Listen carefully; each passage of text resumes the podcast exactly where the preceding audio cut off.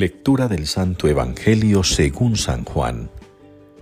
En aquel tiempo dijo Jesús a sus discípulos, No se turbe vuestro corazón, creed en Dios y creed también en mí. En la casa de mi Padre hay muchas moradas, si no, os lo habría dicho, porque me voy a prepararos un lugar. Cuando vaya y os prepare un lugar, volveré y os llevaré conmigo para que donde estoy yo estéis también vosotros.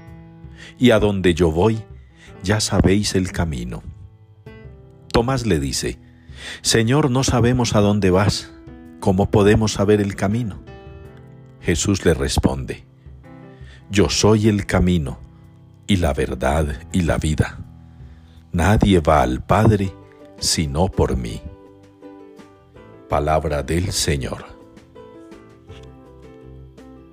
Tú eres mi Hijo, yo te he engendrado hoy. Es la respuesta que la liturgia nos ofrece en este día para unirnos al Salmo número 2. Tú eres mi Hijo, yo te he engendrado hoy. Y leemos estas palabras poniéndolas en la boca de Dios, del Padre, el Padre del Dios Hijo, el que con el Dios Espíritu Santo conforman la Santísima Trinidad el Dios en el que tenemos puesta nuestra fe, ese Hijo, el que ha engendrado el Padre, ese Hijo, el que nos ha enviado el Padre, ese Hijo del que han dado testimonio los discípulos, los apóstoles, ese Hijo del que han hablado los profetas, ese Hijo es Dios también. Y qué bueno que nosotros lo entendiéramos así, en una iglesia que a mi modo de ver, ha ido poniendo a Jesús como un hombre muy bueno, como un ser humano muy especial, como una persona muy trascendental y sumamente ejemplar. Pero estoy sintiendo que lo estamos dejando de lado como Dios. A mi modo de ver, muchos pastores andan predicando un Jesús muy natural, pero poco divino, muy humano, pero poco divinidad. Y eso no puede pasar.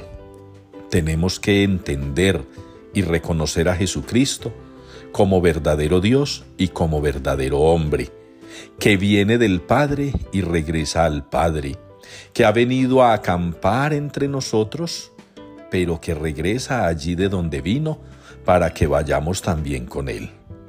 Ojalá mis hermanos nos dediquemos un poco a la oración, y también a la lectura, para que formemos nuestra fe y la hagamos más sólida, no como admiradores de un Jesús humano muy querido, sino de un Jesús verdadero Dios y hombre que nos da testimonio de vida y nos ha alcanzado la salvación.